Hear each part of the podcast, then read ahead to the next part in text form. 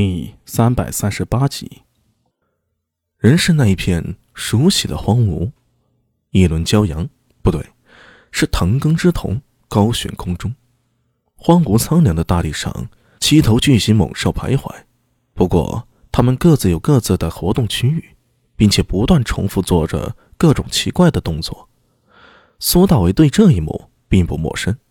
上一次他在这里学会了龙翻身、龙行九转。自昆明池回来之后，他发现自己修炼的速度明显加快了许多，身体的发育似乎开始停滞不前了。据他的猜测，很可能他已经达到所谓的根骨极限。这样一来，龙行九转对苏大为的帮助也就大大降低了。苏大为本来打算好好休息一段时间的，可是没想到却再次进入了腾空之瞳的梦境之中。他现在已经明白了这七头猛兽的意义。每一种猛兽代表着一种修行方式，同时也是提升他资质和根骨的手段。熊、虎、鹤、猿、鹿、鹰、金，慢着，怎么还有一头金鱼呀？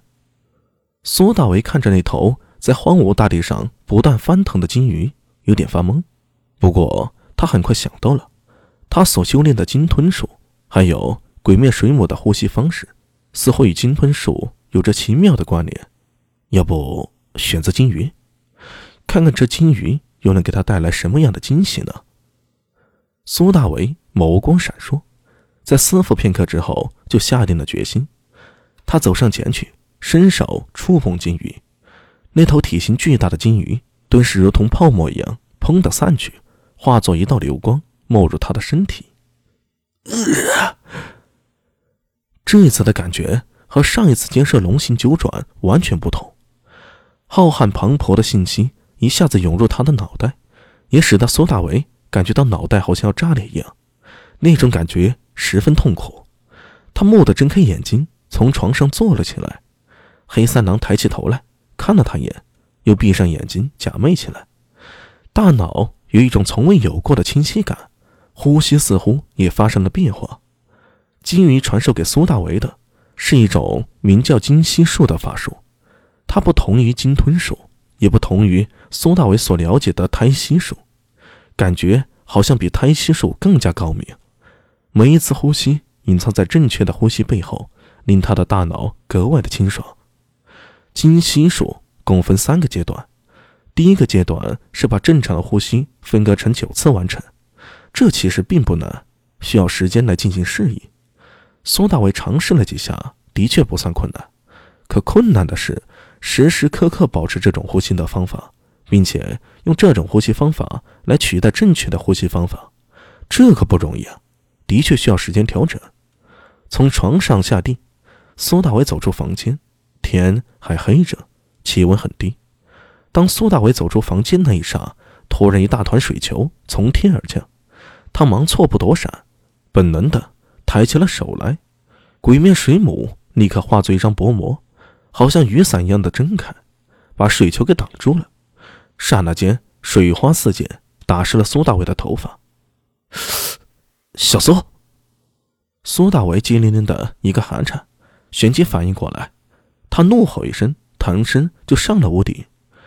就见一个娇小的身影从屋顶上窜了出去。